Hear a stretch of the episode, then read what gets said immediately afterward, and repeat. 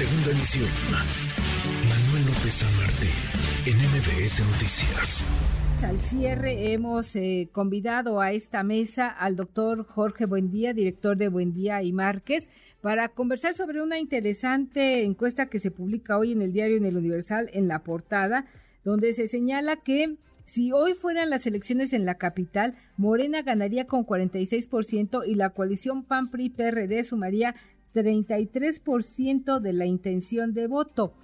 Eh, doctor, muy buenas tardes. ¿En, efecto, Morena arrasaría si hoy fueran las elecciones? Eh, bueno, la palabra arrasaría es muy fuerte, digamos. Aquí yo creo que el elemento central es eh, si va a haber una coalición PAN-PRI-PRD, que hasta este momento pues todo parece indicar.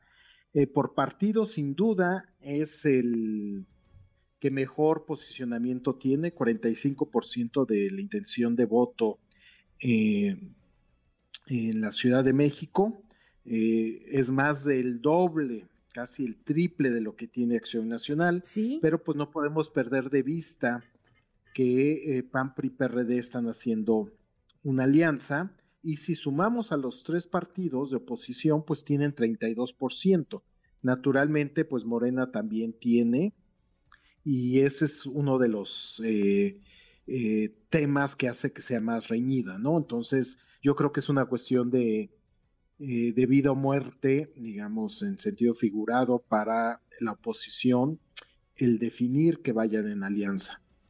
Ahora, tampoco hay que perder de vista, perdón, sí. pues los candidatos, ¿no? Ya sabemos que siempre los candidatos importan, ¿no? Así es. Esto determinaría los, la presencia de los candidatos, porque, por ejemplo, pues mencionan en, esta encuesta a Omar García Harfush, a Xochil Galvez. ¿Ellos podrían darle una vuelta a estos números que se presentan el día de hoy?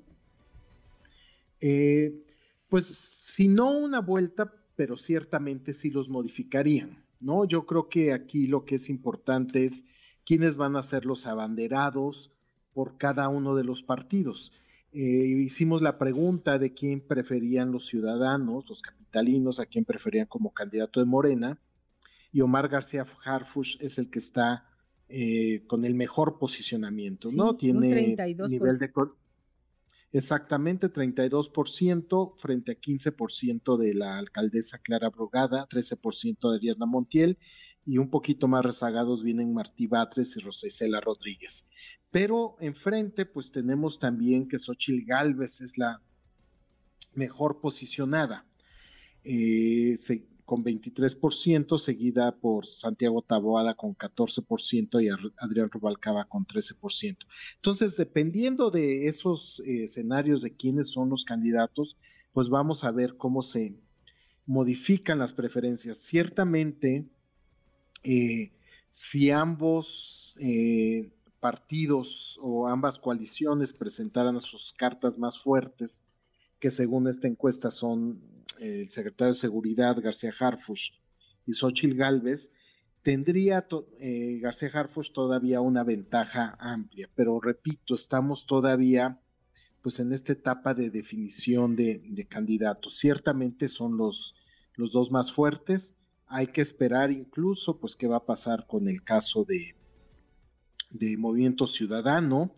Eh, digo, yo creo que sí sería un, eh, muy extraño que no presentara candidato en la Ciudad de México, pero viendo Coahuila y Estado de México, pues uno ya, ya nunca sabe, ¿verdad? O que se sumara una de estas dos este, alianzas, ya sea la de Morena con sus aliados o la de la oposición con el PAN PRI PRD. Exactamente, eso podría modificar la, correlación de fuerzas. Pero también un factor que me parece muy interesante y que ustedes eh, eh, revisaron en esta encuesta que aplicaron es la herencia que deja el antecesor de quien fuera el candidato de cualquiera de estas dos alianzas, que es Claudia Sheinbaum, que busca ser la candidata a la presidencia de la República para el 2024. Y ustedes evaluaron cuál es la aprobación de la gente respecto del tramo de gobierno que lleva Claudia Sheinbaum y los números son muy interesantes. Dice, Claudia Sheinbaum como jefe de gobierno aprueba mucho, aprueba algo y esto suma un 64%. Estos dos factores, cada uno trae un 32% y eso me parece que para el candidato que vaya, pues también sería un factor a favor.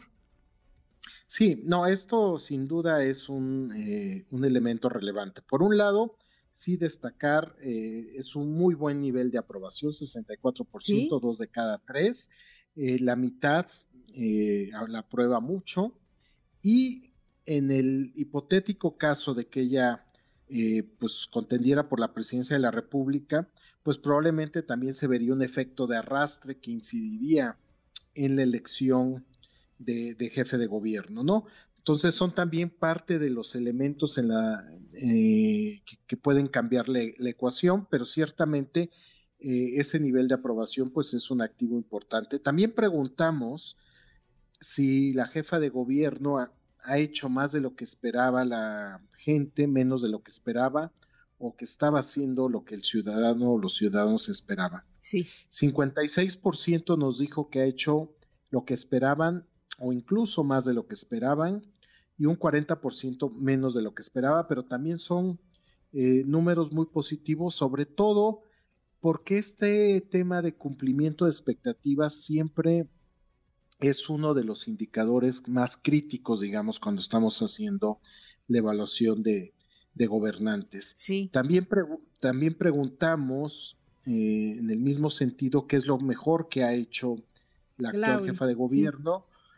15% nos dijo que era el otorgar apoyos, programas sociales, 12% mejoras al transporte, más vialidades, el cablebús, 11% específicamente habló del mantenimiento del metro, ciertamente eh, ha habido eh, y me sorprende, pero me números negativos, pero es que al mismo tiempo tenemos todo lo que es el mantenimiento de la línea 1 del metro, que es pues el, eje, digamos, del transporte en la ciudad, sobre todo, pues no solamente es la más antigua, sino cruza toda la ciudad y yo creo que eso es lo que se está reflejando todo lo que, lo que se está invirtiendo en ese tema. Hay que señalar que incluso esta es una pregunta que le llamamos eh, una pregunta de respuesta espontánea, es decir, la gente nos dice de manera espontánea lo que ellos piensan que es lo mejor, no, no, no está precodificada, por llamarle así.